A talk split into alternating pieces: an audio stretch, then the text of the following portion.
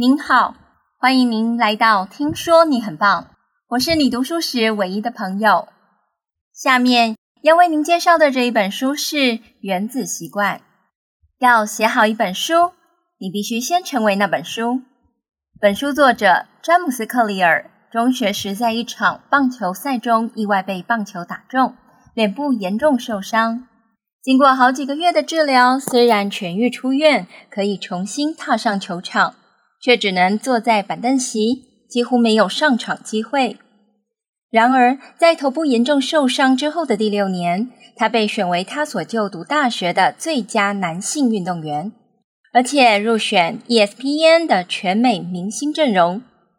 整个美国仅有三十三人获得这项殊荣。从运动生涯几乎结束到入选全美明星阵容。甚至在毕业时获得学业方面的总统奖章，他是怎么做到的？一切只因他认识且善用了原子习惯的力量。虽然知道习惯很重要，但你经常为了自己的坏习惯苦恼，想要戒除却力不从心吗？或者你想养成好习惯，却老是半途而废？其实问题不在你身上。而是你遵循的行为改变系统出了问题。作者从生物学、心理学及神经科学中截取精华，结合自身实践，创造出简单易懂、易于执行的行为改变四法则。所谓习惯，就是被规律执行，而且很多时候是不假思索的行为或惯例。只要你愿意持续多年。起初看似微不足道的改变，终将像以复利计算一样，利滚利，滚出非比寻常的结果。进一步来说，如果每天都能进步百分之一，持续一年，最后你会进步三十七倍。相反的，如果每天退步百分之一，持续一年，到头来你会弱化到近趋于零。所以，习惯就是自我改善这件事的复利，造就成功的是日常习惯，而不是千载难逢的转变。过程中会有挫折，但长久下来，生命的品质往往取决于习惯的品质。原子习惯指的是微小的改变，微不足道的增长，百分之一的改善。习惯就像人生的原子。每一个习惯都造就你整体增长的基本元件。起初，这些小小的惯常行为似乎无关紧要，但很快地，它们就会互相堆叠，激发大一点的胜利。这些胜利又会相乘，最终达到的等级远远超出你一开始的投资。习惯虽小，力量无穷，这便是“原子习惯”一词的真意。一个微小而容易执行的规律行为或惯例，却是不可思议的力量来源，也是组合复合成长系统的元素。接下来，我们进入正题，先为大家介绍习惯的四阶段模型，它们分别是：法则一，提示；法则二，渴望；法则三，回应；法则四，奖赏。这四个阶段。如果缺少任何一项，行为就不会变成习惯。缺少了提示，习惯根本不会开始；缺少了渴望，就没有足够的动机去行动；缺少了回应，等于对牛弹琴，孤掌难鸣；缺少了奖赏，未来就没有理由再做一次。前三个步骤决定了行为会不会发生，第四个步骤决定了行为会不会被重复。总而言之，提示引起渴望，渴望激发回应，回应提供奖赏，奖赏满足渴望，绕了一圈又与提示连结。这四个步骤结合在一起，形成了一个神经学上的回馈回路：提示、渴望、回应、奖赏；提示、渴望、回应、奖赏，最终让你建立了自动化的习惯。这样的循环被称为习惯回路。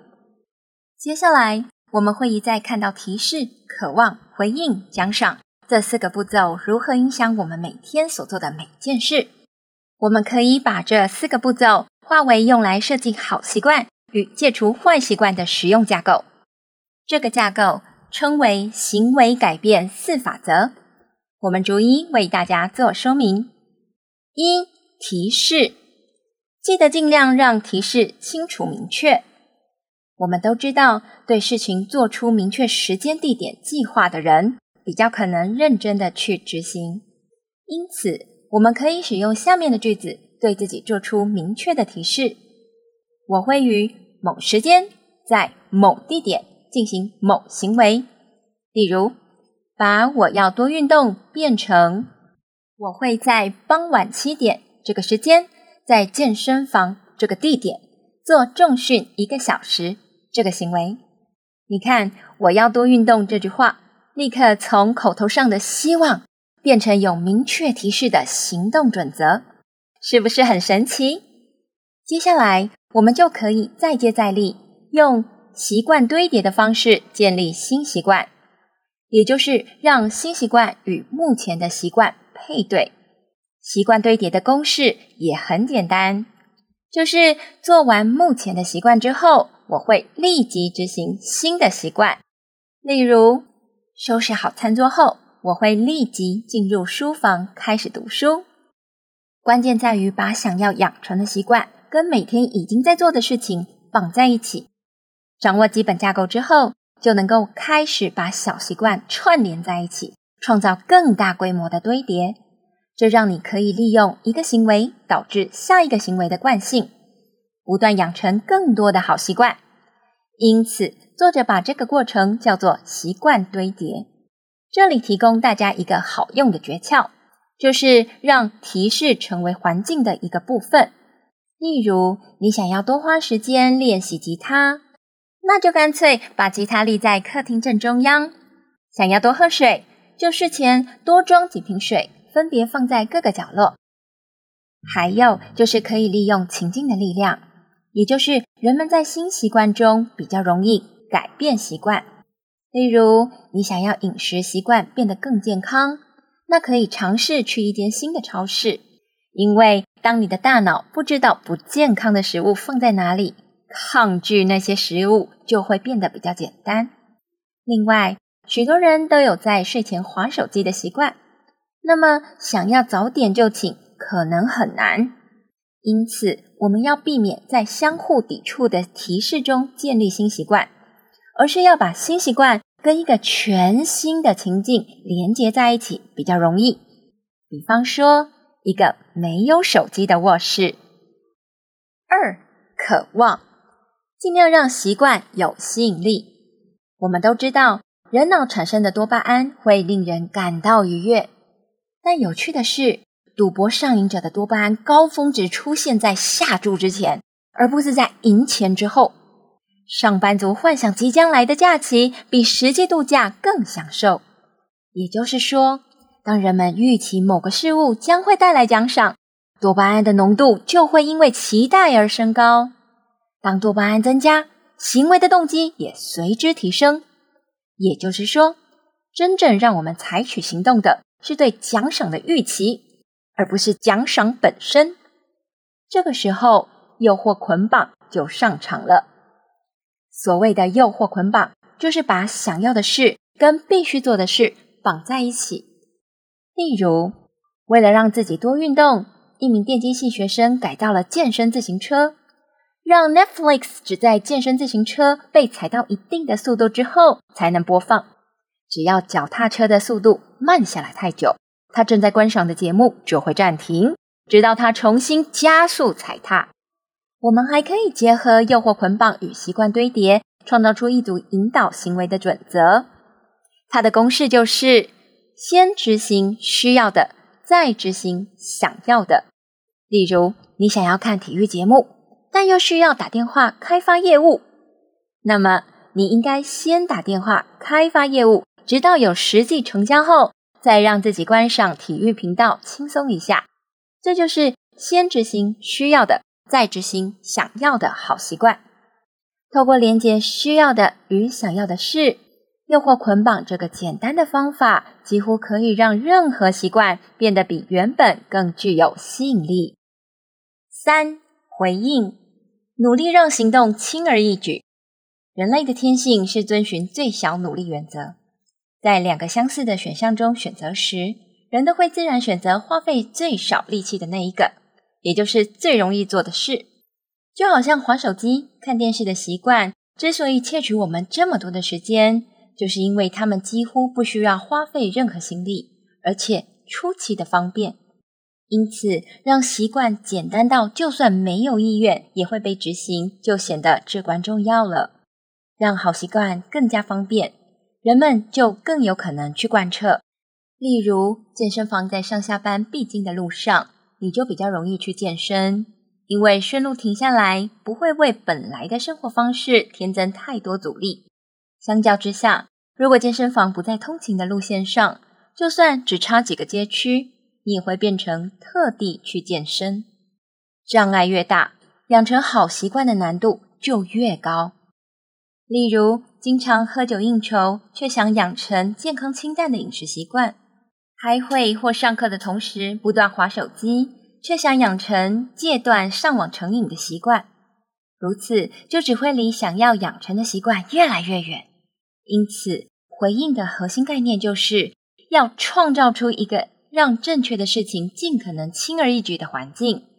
想要饮食更健康，那就利用周末切好大量蔬菜水果，放进容器里。这样一来，你在周间就能轻易取得随时可供食用的健康食物。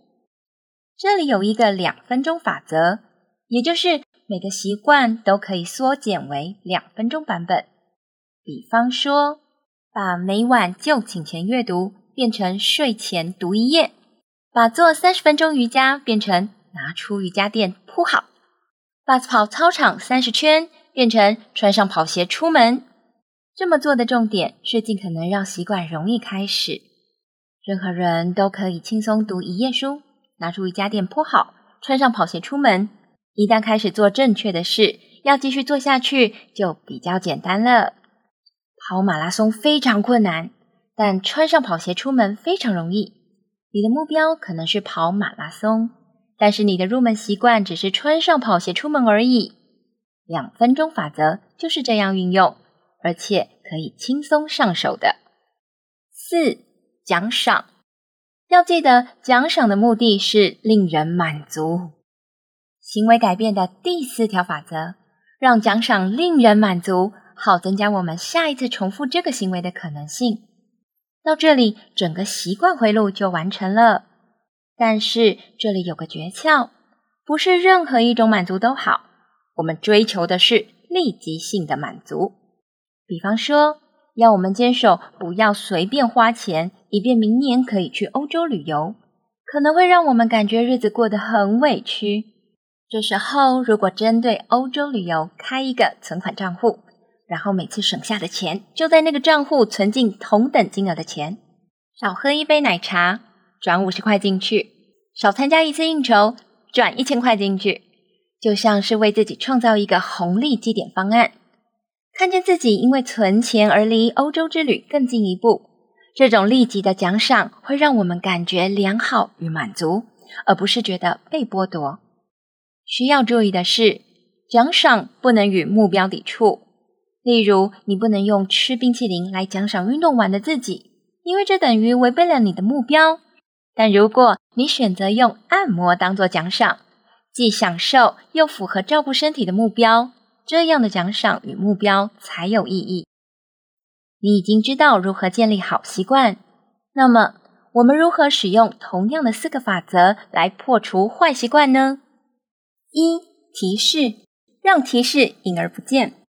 如果你感到总是无法把一件工作好好做完，那就把手机留在另一个房间几个小时。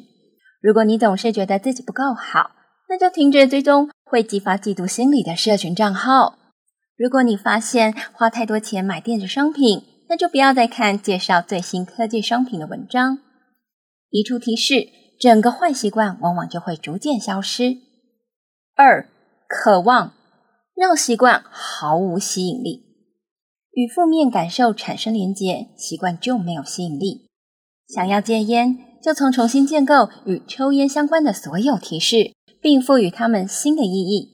例如，你以为自己在戒烟，其实你根本没有戒除什么，因为香烟对你根本没好处。你以为要靠抽烟才能社交，但这是错的，一根烟都不抽也能社交。你以为抽烟可以帮助你消除压力，其实根本不会。抽烟不会放松你的神经，只会毁掉神经。让你的脑袋清楚明白，戒掉抽烟，你什么都没有失去，反而在健康、活力、金钱、信心、自重、自由上得到绝佳的正面成长。当你不再期待抽烟能带来任何益处，就没有抽烟的理由了。三、回应，让行动困难无比。透过环境设计，让坏习惯变得困难，因为阻力越多，习惯养成的可能性就越低。钟楼怪人就是在作者雨果出了怪招之后的巨作。为了对抗拖延的恶习，他请助理把他所有的衣服都锁进一个大柜子里，除了一条大披巾，他没有衣服可穿。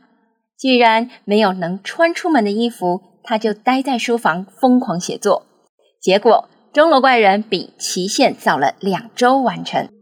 四、奖赏让后果令人不满。如果带来立即奖赏的行为会被重复，带来立即惩罚的行为则会被避免。负评的威胁让 Uber 司机必须把服务做好，顾客从此不再上门的可能性，迫使餐厅端出好食物。切错血管的后果令外科医师精通人体解剖。并谨慎下刀，痛苦越立即，行为发生的可能性越低。若想要避免恶习、根除不健康的行为，那么为该行为加上立即的代价，是戒除坏习惯的绝佳做法。接下来，我们看看如何将习惯与身份认同合而为一。自己想要成为某种人是一回事。认为自己就是某种人，则是另一回事。当我们以自己的身份认同自豪的时候，与这个身份相关的习惯就会受到更多的呵护。例如，你以自己傲人的身材自豪的同时，就不会放纵自己好吃懒做，反而会为了维持良好的饮食与运动习惯，付出更多的努力。行为往往反映了身份认同。你的所作所为暗示了你相信自己是什么样的人。说得更精确一点，习惯就是身份认同的具体化。每天把床铺整理好，你就是一个有条理的人，这个身份认同具体化了。每天锻炼，你就把一个运动人的身份认同具体化了。这样看来，建立习惯的过程，其实就是成为自己的过程。以上就是这本书的精华解读，下面为大家做总结。先说缺点，全书的核心就是从小习惯开始培养，积小胜成大胜，积量变为质变，然后解释习惯的心理特征，以及如何培养好习惯与改掉坏习惯。核心就是围绕着提示、渴望、回应、奖赏这四个步骤组成的习惯心理过程。来想办法使好习惯变得容易养成，坏习惯变得难以维持。主要针对的比较偏向健身、节食这类习惯，对于在思维上需要培养的习惯，则很少提起。再说优点，这本书等于结合了《习惯的力量》、《唯习惯》、《刻意练习》三本书的精华，文章的知识量非常丰富，同时又包含了许多。实作技巧，并非只是将数据摊在读者面前。由于作者本身就从几乎断送运动生涯，成为入选全美明星阵容的顶尖运动员，他的亲身经历果然更具有说服力。而分享的实例也都是现代社会中普遍存在的小毛病。想要减重啊，想要戒烟，想要做事有效率，从这些问题着手。读书的同时，仿佛也在打造更好的自己。